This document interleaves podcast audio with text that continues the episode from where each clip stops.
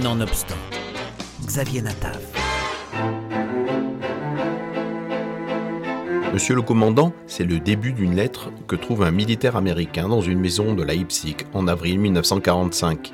Une lettre terrifiante. C'est également une adaptation graphique du roman épistolaire de Romain Slicombe par Betaucourt et Aubury aux éditions Phileas.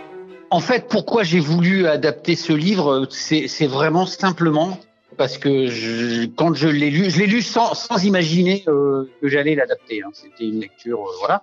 Et après avoir refermé le livre, je suis resté pendant quelques minutes, mais presque tétanisé, euh, tellement je trouvais que c'était fort, violent. Enfin, c'est voilà, c'est le genre de roman qui qui laisse pas indifférent.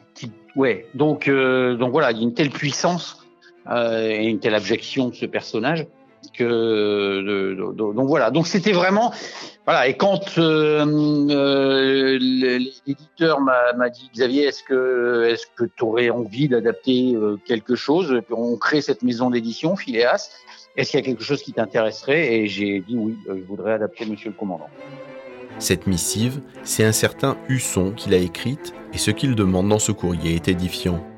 Lui écrivain français antisémite qui tombe amoureux de sa belle-fille juive, comment conjuguer l'idéologie, le respect et l'amour? Une adéquation impossible qui finira mal. Il y a tous les ingrédients qui sont là comme une tragédie grecque, qui sont là pour euh, pour pour oui tragédie pour terminer euh, pour terminer euh, très mal. D'autant plus que c'est un lettré, d'autant plus que c'est quelqu'un d'intelligent qui sait réfléchir, etc. Ça rend la chose encore plus encore plus inacceptable. Une histoire inspirée de faits réels qui raconte comment Jean-Paul Husson, membre de l'Académie française et écrivain français antisémite et pétiniste, entretient des rapports amour-haine avec sa belle-fille juive Lissé, artiste allemande d'une grande beauté, tout en retenue et en douceur.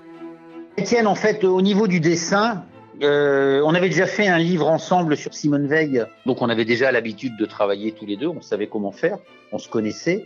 Et euh, au niveau du choix du dessin, ce que je voulais et ce que lui voulait, c'est pour ça on il y a eu ces discussions en amont, c'est quelque chose de presque cauchemardesque. C'est, on voulait pas d'un dessin hyper réaliste. C'était pas l'idée parce que justement cette lettre, pour moi, c'est, on est vraiment dans l'abjection totale. C'est un cauchemar. Et donc il fallait pouvoir jouer là-dessus, euh, arriver presque à la caricature parfois pour bien montrer euh, les émotions euh, qui sont qui sont développées d'un côté avec l'auteur de la lettre et avec Ilse, la victime. Donc, donc, donc, voilà. Après, après c'est, ben, il y a les scènes de torture. La, question, c'était jusqu'où aller, jusqu'où montrer, et à partir de quand ça devient du voyeurisme, etc. Où placer la caméra quelque part. voilà. Donc après, et après, c'est technique, quoi. La fin du livre, le fait de ressortir de, la bande dessinée pour parce qu'en fait, il y a ce qu'on appelle l'ironie dramatique, dire et dire qu'elle est déportée.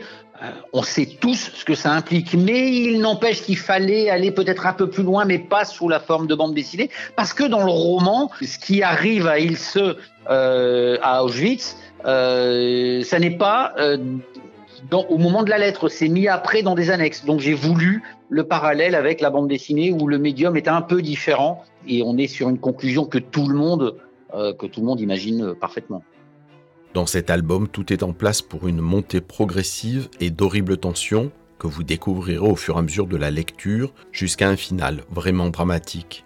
Ça a du sens de, sortir ce livre, surtout en ce moment euh, où il y a, ça a un écho particulier avec euh, beaucoup de choses qu'on entend euh, au niveau de notre société.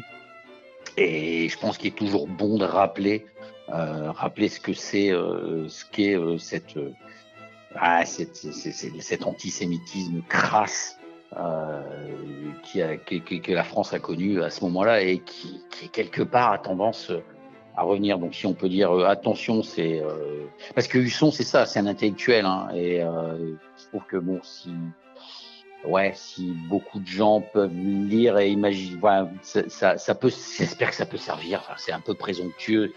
Ouais, c'est un peu présomptueux de dire ça. C'est que de la bande dessinée, mais j'espère que non, quoi. J'espère que c'est un petit peu plus. Captivant de bout en bout, Monsieur le Commandant, de Bétaucourt et Aubury, se lit d'une seule traite un roman graphique disponible aux éditions Phileas.